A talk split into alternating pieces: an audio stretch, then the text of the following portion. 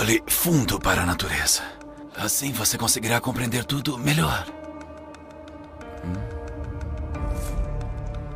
A arte de lidar com números, junto com a escrita, é um dos maiores triunfos que a humanidade já pôde alcançar. Mas ela realmente é uma invenção? Ou a matemática sempre existiu na natureza e tudo o que fizemos foi descobrir fragmentos dela? Pois acredite se quiser, a conclusão que lhe apresentaremos hoje pode mudar a forma que você enxerga a vida e o universo.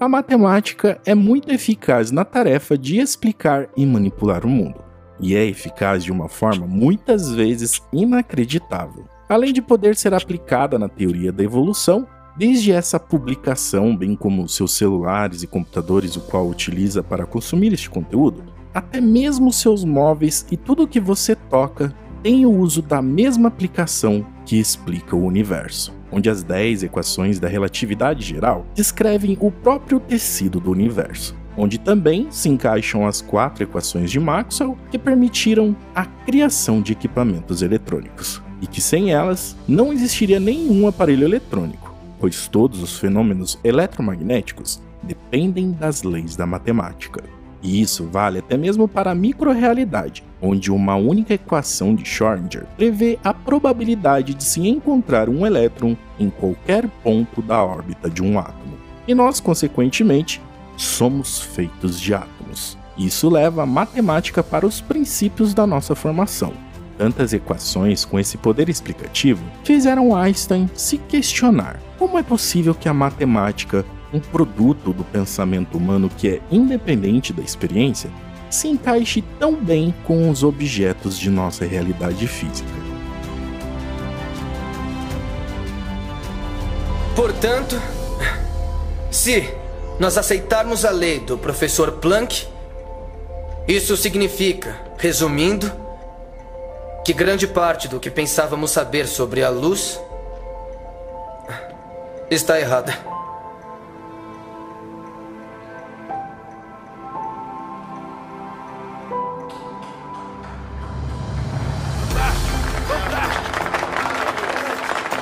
Bravo! E ele não foi o único. Isso porque um físico britânico bem menos famoso chamado James Jeans alegou que o universo parece ter sido projetado por um matemático. Já o físico húngaro Eugene Wigner, em 1963, disse que a linguagem da matemática, algo apropriado para a formulação das leis da física, é um presente que nós não entendemos e nem merecemos. E não é por menos, afinal, físicos muitas vezes desenvolvem na marra as ferramentas matemáticas que precisam para explorar a natureza. Diga-me, o senhor está trabalhando em algo mais? Uh, Albert. Sim, na verdade eu constatei que o princípio da relatividade aliado às equações de Maxwell exige que a massa seja uma medida direta da energia contida em um corpo. Não sei se compreendo. Uh, a luz transporta massa. Mas isso é impossível. Talvez. Pelo que sei, o bom Deus pode estar rindo de tudo isso. O exemplo mais citado é o de Newton, que com apenas 24 anos criou o cálculo diferencial integral, uma disciplina que até hoje aterroriza universitários da mesma idade e que é essencial na rotina de engenheiros e economistas. Em outros casos, porém, Matemáticos cuja obra era puramente abstrata legaram ideias que só décadas ou séculos depois se revelaram úteis para entender tais fenômenos. Isso incluiu as órbitas do Sol e seus planetas. Você quer argumentar, em sua tese de doutorado, que nós estamos errados em relação ao que tem sido uma lei fundamental da física desde 1678? São 200 e... e 27 anos. Volte quando quiser ser levado a sério, Sr. Einstein. Por mais de dois mil anos, desde o trabalho de Euclides na Grécia Antiga, toda a geometria foi euclidiana, que é a geometria aprendida na escola. Elas nos afirmam algumas verdades inquestionáveis conhecidas por todos nós. Um exemplo é que uma reta é o menor caminho entre dois pontos. Duas retas paralelas nunca se cruzam e tudo mais. Dentro dessas regras, é possível provar alguns teoremas elegantes, como o de Pitágoras. O problema é que a geometria de Euclides é feita para funcionar em uma folha de papel, pois ela é plana. Mas basicamente, todas as coisas do mundo real têm alguma curvatura, desde a superfície de uma laranja, de uma bola de futebol ou até mesmo a superfície do planeta Terra.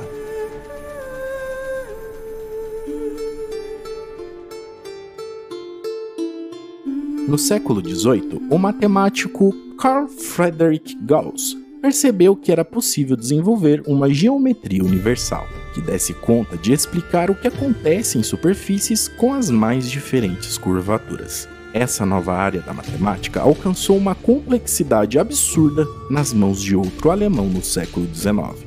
Mais exatamente nas mãos desse nome complexo ao qual vou falar agora, George Frederick Bernhard Riemann. Complexidade tão grande que fez até mesmo o nosso mito Albert Einstein ter dificuldades de lidar com ela.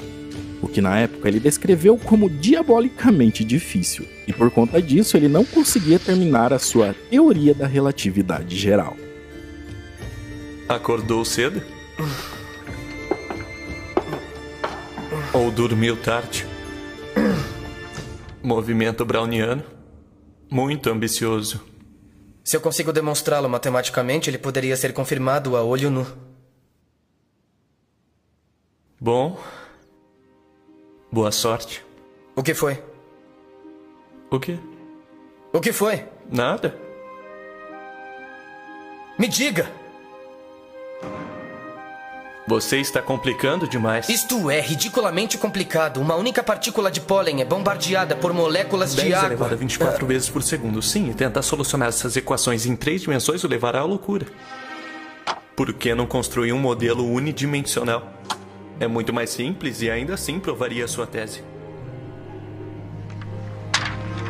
Mas graças a Marcel Grossman, um matemático e amigo muito próximo que não tinha problema em resolver isso, prontamente prestou socorro. E agora, equipado com a geometria de Riemann e a habilidade do amigo Grossman, Einstein criou uma nova forma de descrever a força da gravidade. Imagine, por favor, a vastidão do espaço e, através dela, uma espécie de rede de linhas invisíveis, como uma grade sustentando um pilar de concreto. Mas, ao contrário da grade rígida, esta rede é curva, como um tecido ao redor de qualquer objeto com massa. O que faz com que a órbita de Mercúrio mude a cada ciclo. Extraordinário. Eu acredito que esse mesmo efeito ocorra quando a luz das estrelas passa pelo Sol. Mas a única maneira de confirmar esta teoria seria durante um eclipse solar. E com isso ele mostrou que o corpo do universo é repleto de curvas e que a gravidade existe porque luas, planetas e estrelas dobram o tecido do espaço-tempo com a sua massa. Da mesma maneira que você afunda o colchão quando deita nele, nós nos sentimos atraídos em direção à superfície da Terra por estarmos escorregando na dobra que ele cria no tecido do espaço-tempo. Isso, obviamente, não foi só uma ideia, mas sim um super fato. Se você usar as equações do alemão para fazer cálculos sobre a órbita de um planeta, por exemplo, obterá uma precisão de várias casas decimais. Tudo isso graças à geometria desenvolvida por Riemann em 1850, que na época foi um mero exercício filosófico. Coincidências assim levam à questão que estamos tratando aqui hoje. Será que a matemática consiste em uma base por onde a natureza foi construída e nós apenas deciframos esse código pré-existente em que o universo foi escrito? Ou será que a matemática é apenas um sistema de manipulação de símbolos artificiais criadas pelo ser humano para explicar o mundo? No fundo, esta é uma pergunta sem resposta, mas é óbvio que muita gente tentou respondê-la. Jonathan Tallant, professor de filosofia da Universidade de Nottingham, divide tais tentativas em três categorias. A primeira, formada pelo platonismo, que é a mais simples de explicar com um exemplo do filme Matrix, é onde o protagonista, chamado Neo, e todo o resto da humanidade estão plugados em um computador e vivem dentro de uma simulação gerada por robôs mal encarados. Nesta situação, a inteligência artificial dominou o planeta, e após acordar desse pesadelo e se rebelar contra as máquinas, Neo descobre que é uma espécie de messias, e ele tem superpoderes, como ver e até manipular os dígitos binários que codificam o mundo virtual em que ele estava preso.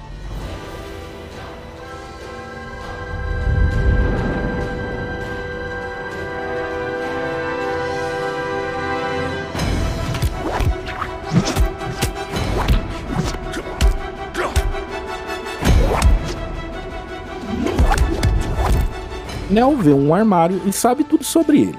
Isso inclui desde o atrito do trilho das gavetas, o código da cor da tinta e até a distribuição do peso pelos quatro pés e tudo mais.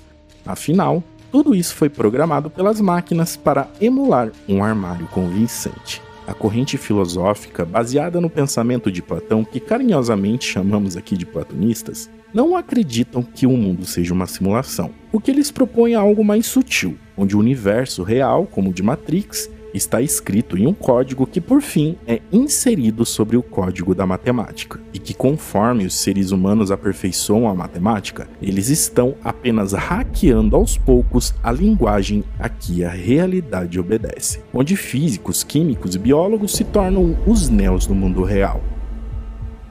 Para os platonistas, portanto, a matemática é uma descoberta e não uma invenção humana, já que há muito, mas muito tempo antes de existirmos, ela já estava lá.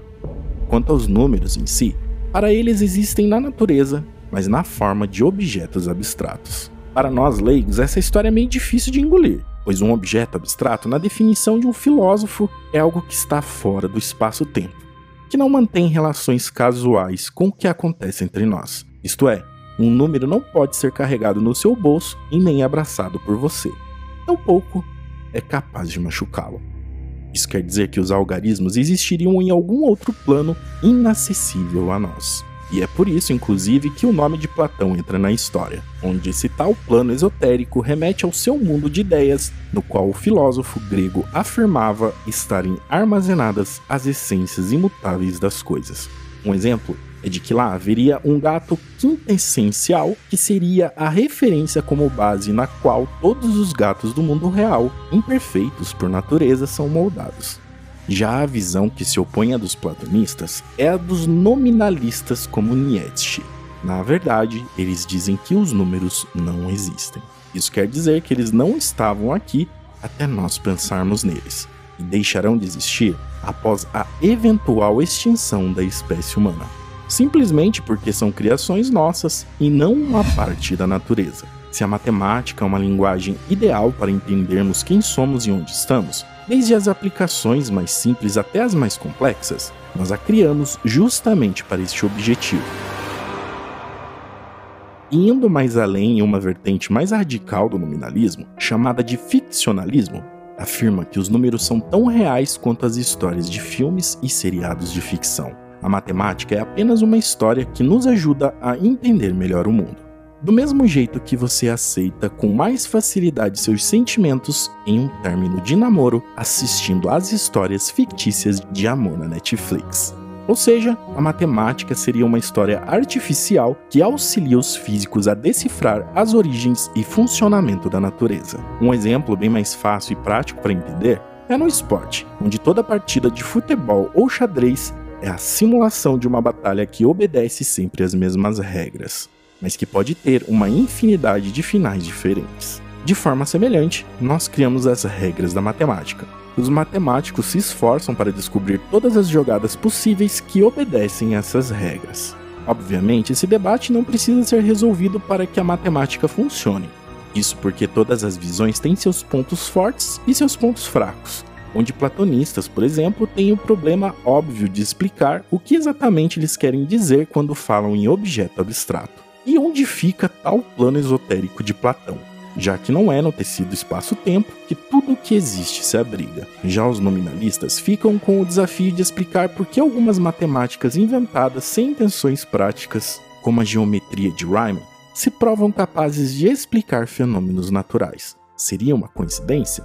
Dificilmente, né? De qualquer forma, a briga filosófica nos bastidores não torna a matemática em si menos eficaz. O interessante, porém, é que por mais pirado que o dilema invenção versus descoberta pareça, há uma chance concreta de que um dia nós possamos resolvê-lo. E essa resposta pode vir na forma da coisa mais incrível que pode ocorrer com uma civilização inteligente: o contato com outras civilizações inteligentes.